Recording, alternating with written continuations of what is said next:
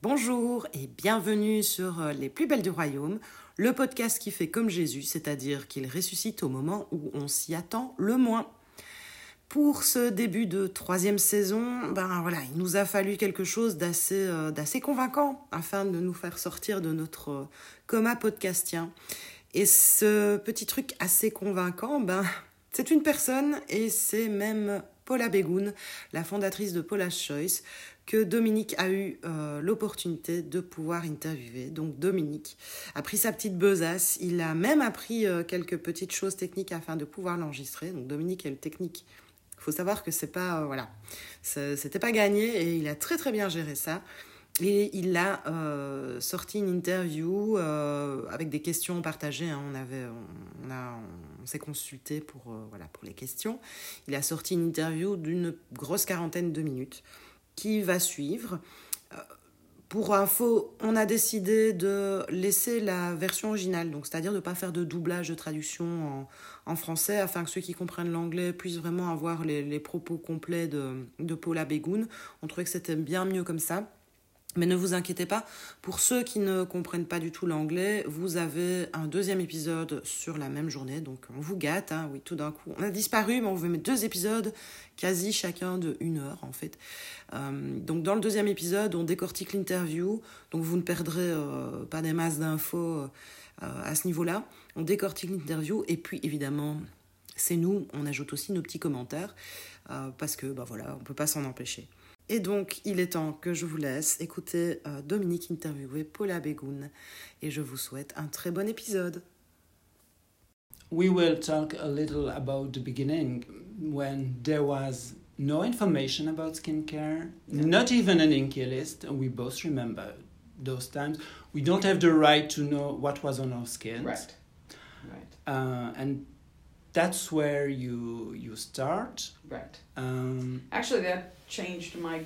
Actually, it, that's what gave me a career because in the United States, the uh, the FDA that regulates cosmetics in 1977 made ingredient lists on cosmetics mandatory and that was not only was the US the first country to do it, but the next country to do it was Australia in 1999. Yeah. We're talking 20 plus years later. The EU didn't do it until 2000 something 2000 I don't exactly remember 2009 I think it was it like it, it was late in two in the two in the early 2000s and uh, Canada not like like around the same time but it like 30 like 30 years later.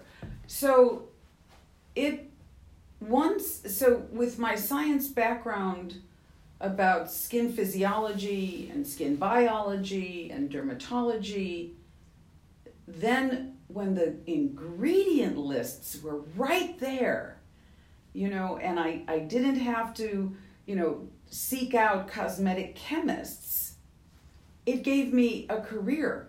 Yeah. I mean, then I could write my books and understand the industry and put it all together. It, it was really a stunning moment in my life that, you know, I, I, I like a like a like a light bulb went on and all this different knowledge came together. Yeah. And it's i only can imagine oh it's difficult for the young people to understand what it was. Right. because now we know everything. You take it for well, granted. not everything but it's right there. I we, mean it's we hard can. to find the research. It's hard to understand formulary but eh, you know, as a formulator and a scientist and somebody who studied, you know, who, who, does a lot of research, without that list, how many years ago? 40 years ago? 40 years ago? I can't do the math. Is it 40 years? something like that, I I Yeah. I wouldn't have been able to write my first book, do what I do. Um, yeah, just amazing, just amazing. But maybe now it's too much information. I think for people it, it came complicated to know what's right, We, what's wrong, yeah. and who they can trust. Well, that's yeah, that's a problem because the the the the issue is is that skincare is complicated. Skin is complicated. It's a big organ, the largest Yeah. organ of the body, and it has problems. Uh, it has you know this whole new area of study about epigenetics and Yeah. what they call uh, epigen, which is adding a whole other layer of complication, epigenetic accelerated aging and disease um, that affects the skin and the entire body and yeah it's complicated i what i think about from when i started and the the research and the bill and the amount of information and research what we know now is it, it beyond thought if you had asked me 40 years ago and now it, you know this saying it isn't rocket science when somebody wants to say it's something as simple Yeah. it isn't rocket science skincare is rocket science Yeah. it is Of course. incredibly difficult and the misinformation in you know in social media and well just out there anywhere what somebody says this and somebody says that. I mean it, it's crazy. There's Yeah. it's you know and it's and some of it is some of it is like just wrong and doesn't hurt anybody but some of the information is damaging to skin damaging to the body. And that's that's a problem Yeah, you know problem. that's a problem And I think it's anxiogenic because people are scared, and some people like that because yeah they need me. They're scared. yes They need me, and that's a big problem.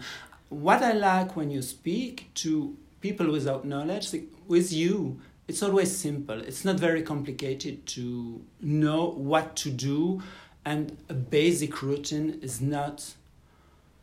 You don't have to think to overthink when you're in the bathroom.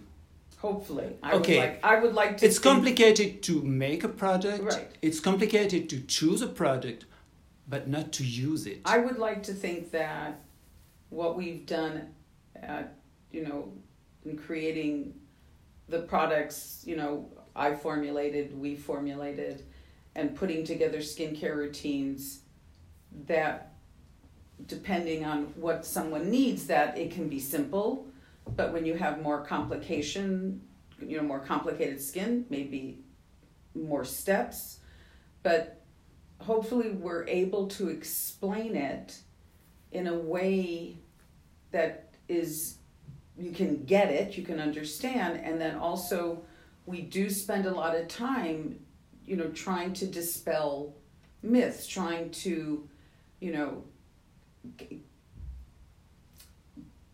undo the myths get the truth Yeah. out get the science out because the the the misleading information and just the often what seems to me to be lies not just misinformation um, it's just bad it's just bad skincare it's not helping anybody it drives me nuts it's driven me nuts for 40 years Yeah, but it makes money.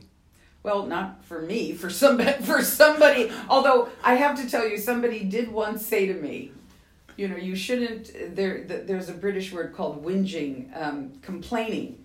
Um, you know, I shouldn't complain that the cosmetics industry and the people spread myths about skincare because it's job security.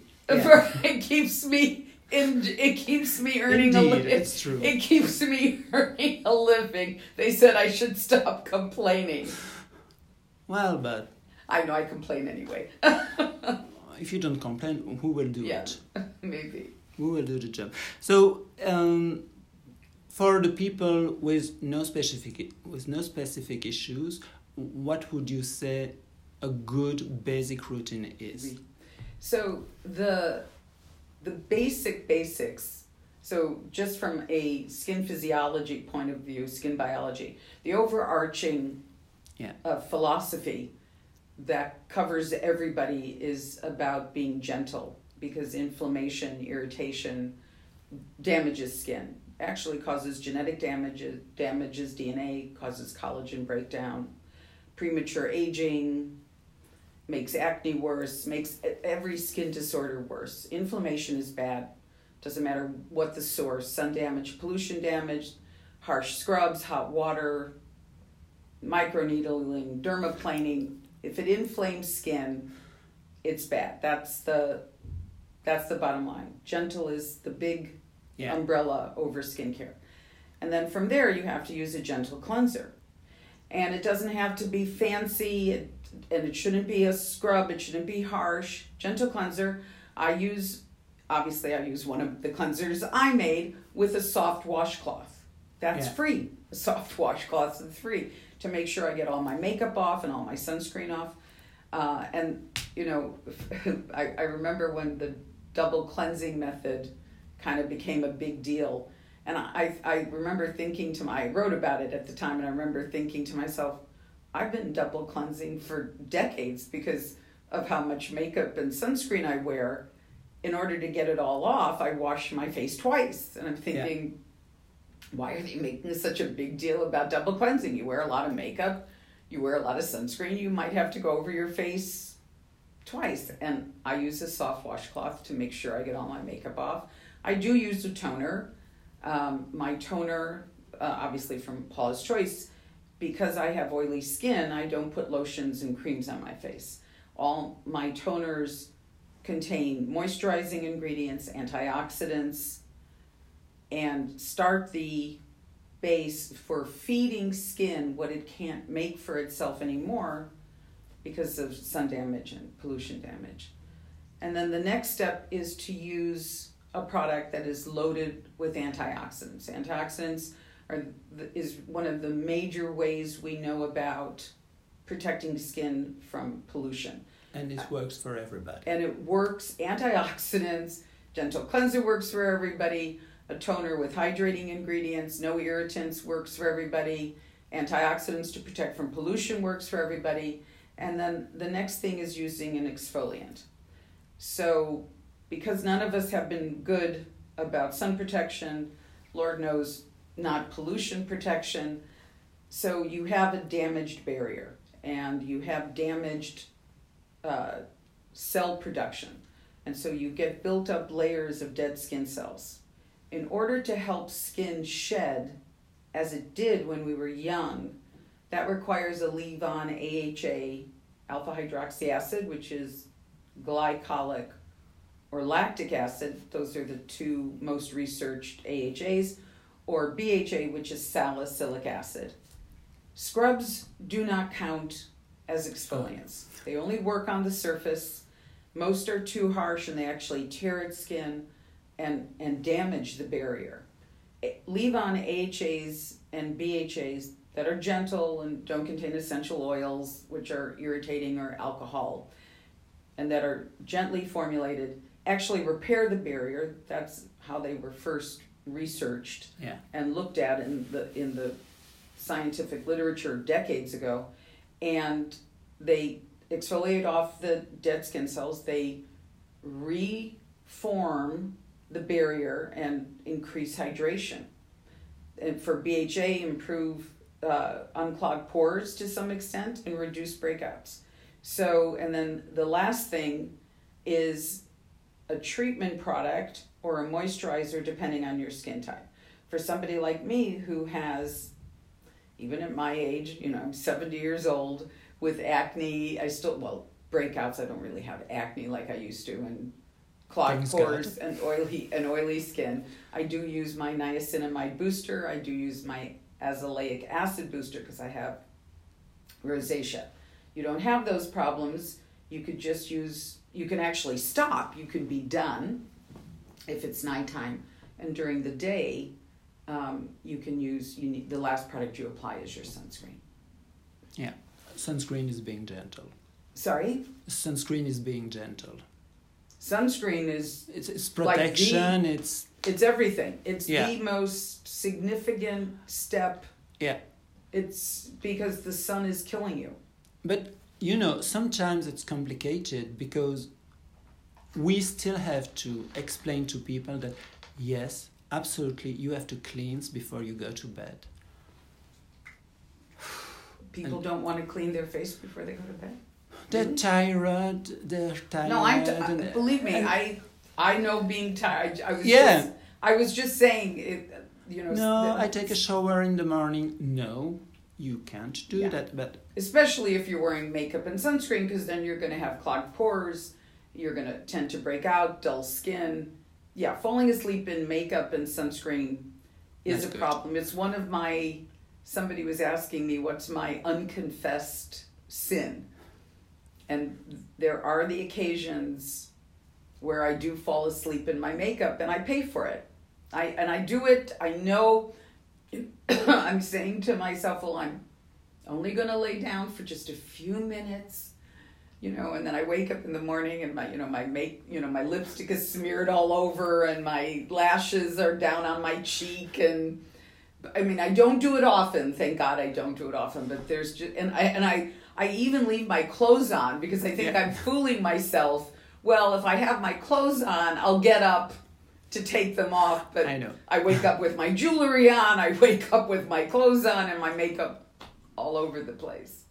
Nobody is perfect. Oh God, not yeah. Well, I I don't do it that often, but yeah, cleansing at night, um, especially when you have skin problems, or you're wearing heavy makeup, or well, actually any kind of makeup and sunscreen, you you got to get it off to have your skin function at night and get your other skincare products on and into skin. Uh, so the next question is related. To what should we not worry about? What should we not worry about? How do you mean? You know, it's this atmosphere is very oh it's that it's this and it may be bad for your health it may be bad for your Are, skin are you talking about like skincare ingredients? yeah like a mint? like skincare mint whatever you want well, s- if you have to say one thing that people should not think about what would it be well, I think that the fear, you know, being afraid, like one of the things that has followed my career forever is this thing about all natural versus whatever synthetic chemical or whatever. And the the truth is is first of all you got to let it go because it isn't true. All natural is not better than lab created ingredients and there are good and bad natural ingredients and there are good and bad lab created ingredients. The issue is is that the best skincare products contain both. You simply cannot take the best care of your skin with all natural. There are no all natural sunscreens. Yeah. There are no nat- all natural retinols, niacinamide, AHA's BHA, um, ceramides. I mean, on and on. I mean, hyaluronic acid, most of the potent antioxidants, um, the most stable for skin are lab created, azelaic acid. I mean, I mean, the list is pretty long. The superhero ingredients that are important for skin are lab created, and so the best products contain a, a blend of both. yeah and the preservative and the products I mean, all natural is all Well, there- about there's some- alcohol and it's Yeah, the m- most people, especially in Europe now, uh, because there's actually a testing method for how well they work. Uh, very few people are using all natural uh, preservatives anymore because they have to use them in such high. I mean, they are using them. I don't say no one is, um, because they have to use them in such high concentration so that the product doesn't get moldy and bacteria ridden. Um, but then you have to use so much it becomes a, a pretty significant irritant. Um, yeah, it's a problem when they people started making companies started making people afraid of parabens because parabens were such a brilliant group of preservatives. They're natural in parabens are found naturally in food like fruits, raspberries, and the the research about them just wasn't true that they are a problem. And if they're a problem, stop eating raspberries because Yeah. they're in raspberries. And it turns out when you put parabens topically on skin, which are in teeny amounts, you don't need much in a in a in a skincare product. It actually when it absorbs into skin and the enzymes act on it, it actually breaks down and isn't even parabens anymore. So if parabens are found in the body, they're there because of the foods you're eating, Yeah. where it's natural uh, to the food. So yeah, that insanity did not help formulators make And- great skincare products. I remember when the whole thing began, it was horrible because everyone was reformulating product and Terrible. it, it was everything suddenly gives rash, uh, allergy problems. It, it and was a nightmare. stability of the product Yeah. you really had to you know it, it's funny it was lauder who came up with the best solution and then we all kind of followed what lauder did when they came up with their combination. It still wasn't as good as gentle as parabens but it was the best option. I, rem- I remember it clearly because it was because it, it, it was wildfire. Yeah. it was like all of a sudden uh, uh, with no real science the, i hate the cosmetics industry. I, I can't believe i've lasted this long. I just really i need to get another job. I just i need to do something else. But if you like the cosmetic industry, you don't try to change it and you don't try to make your own product. So i know. Love hate agony ecstasy yin yang. I know exactly. It's, it's yeah it's true. Um, c'est no, vrai? C'est vrai it's true. C'est vrai totalement vrai. Yeah. No, uh, the world has uh, double major change recently. The pandemic, now a cr- an economic crisis, and And how war. does that? and, and war yes it's uh, the How world is that- very busy Uh, did you notice any change related to skincare and these two crises?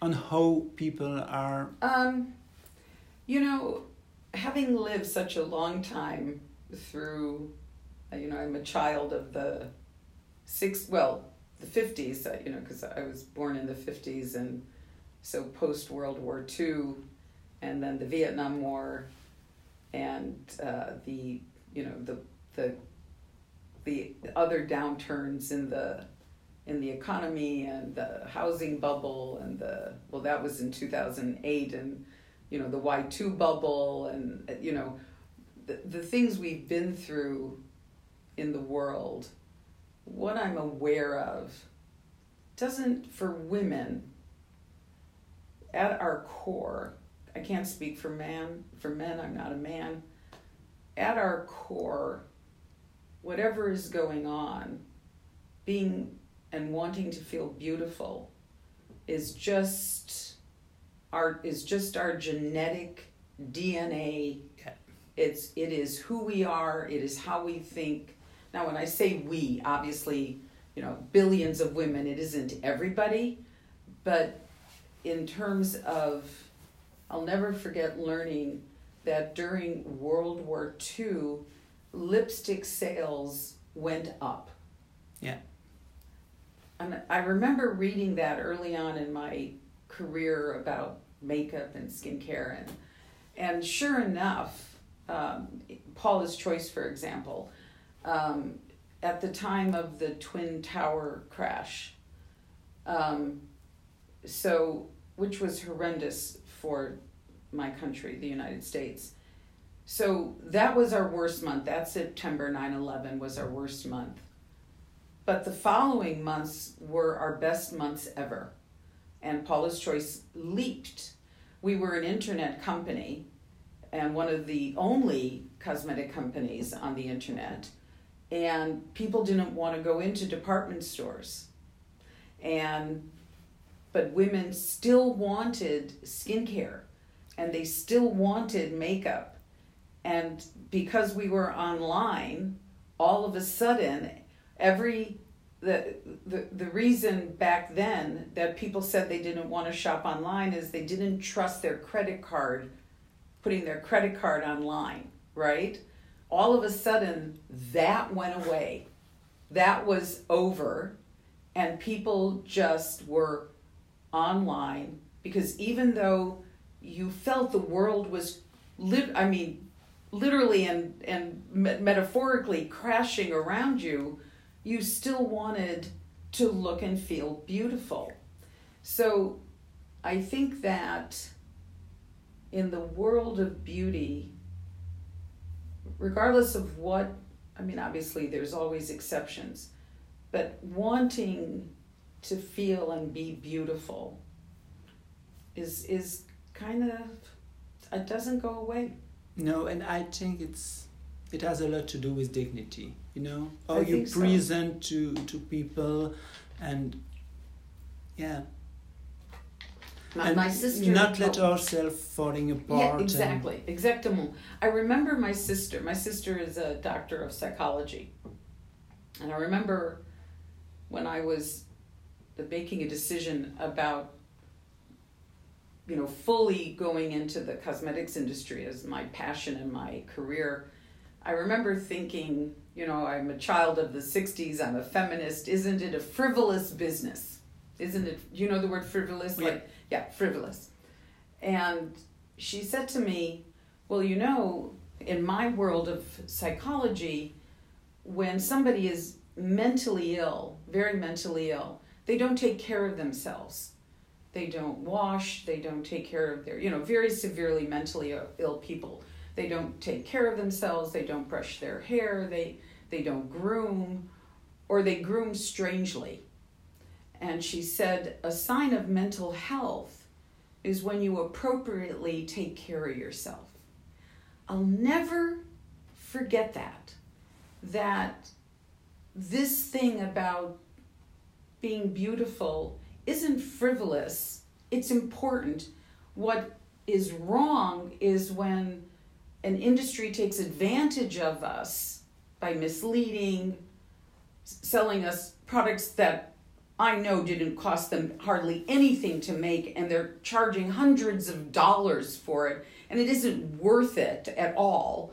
You know, you know that we waste our money, get misled, use products that don't work. That's the problem. That's and so yeah, it became my cause for a very long time 40 years worth. and i like the title of your book because it's your best skin not a perfect skin or something we can't not your right exactly. It's just us as best or as best. it, as best as it can get. Because skincare has limitations that you know we can try to be even as good as possible that we can be with the sun. Some sun gets through as good as possible as we can be with pollution, some pollution gets through. And we're going to age. Yeah. And, you know, at the end of aging, you die. You know, I was, somebody was asking me about anti aging and what did I think about that? Because some people think that's a terrible term. And I go, well, I'm not pro aging. Of course, I'm anti aging. I don't want to grow old. You know, there's less years in front of me than there are behind me. Give me a break. Who's for aging? If that person wants to get rid of the word anti aging, it's because they're 12 i'm teasing like they're 30 they're 40 they're not they're not 70 they're not my age i mean i i don't want to age i'm going to fight it and this thing about graceful aging there's nothing graceful about your knees going out about arthritis about all of the things that come with your body growing old. It's not graceful. you have to work at it being graceful. It's what, yeah. It's a full time job. What people say is just bizarre. But I, I think it's good when you can say, okay, today I'm looking tired, I'm looking old, but it's okay. People can see that too. You don't have to pretend. It's just no. That's that's something different. It's different, no, but no, that's something different. That's something di- you're saying something different. Yeah, yeah, yeah. It's it's not about whether or not you accept how you look and you choose not to do anything about it. Uh, I'm not saying not to do anything. I'm just saying, okay, I don't need to be perfect. I try to be good, but I have bad days. Yeah, of course. It's okay. Yeah, but so something you can do about a bad day. Oh, are you kidding? I mean, I work very. I mean, I mean, some of it, yeah, you can just sit around and I cuddle in bed and I watch Amazon Prime and YouTube and have my bad day and try not to eat bonbons and bah. macaroons and but um but we have to go out and really show the my, world a face that it's right. not perfect and it's okay. But it's not it's never about perfect.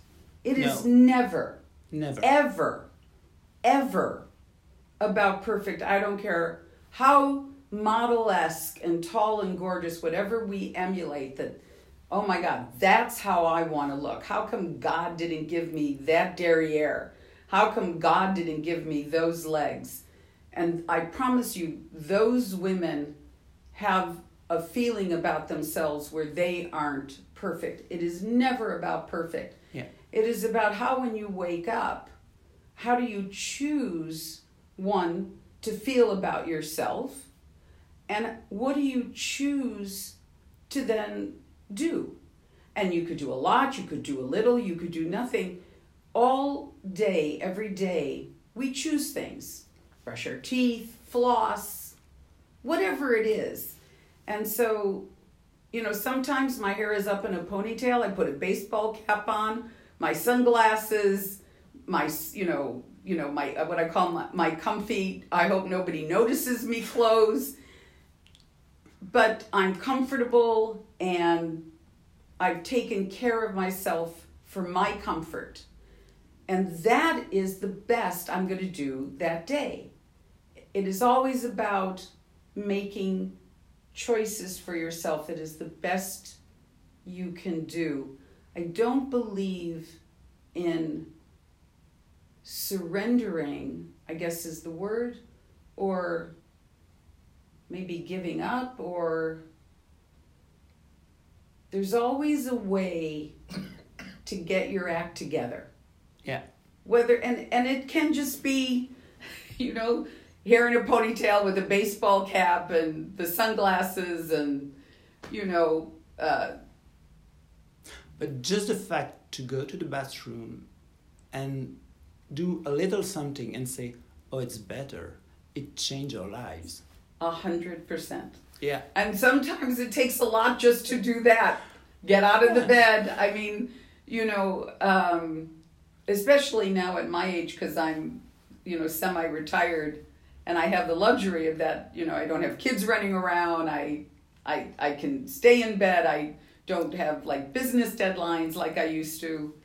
Um, it's still, especially because I don't have to get out of bed, I think to myself, oh God, is it 11 o'clock and I'm still in bed? I got to get this derriere out of bed. It's, it really is about the choices we make to be good to ourselves. And it's a balance every day. It really is. The choices we make every day. Yeah. It really, I, yeah. Yeah. Huh, interesting.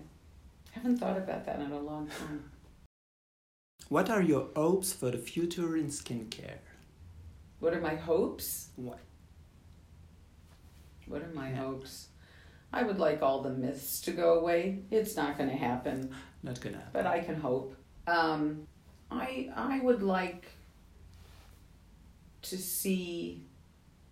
You know the the research about peptides is really the new horizon in terms of ingredients that they can manipulate to do very specific targeted things in skin.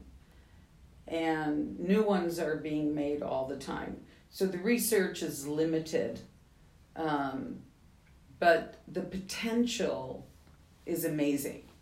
So yeah. that I watch a lot. That I watch a lot. So peptides and what they could potentially do that's that's pretty that's pretty impressive i'm speaking for myself but when i use peptides my skin is better it, it no depends doubt. on the peptides but yes if you found a yeah. product with the pep with potent peptides that have good pathway control yeah they're they're impressive yeah yeah and new ones are being I mean, there's hundreds, but new ones are being created all the time that are more stable, more bioavailable, and better pathway control to hopefully someday really make elastin.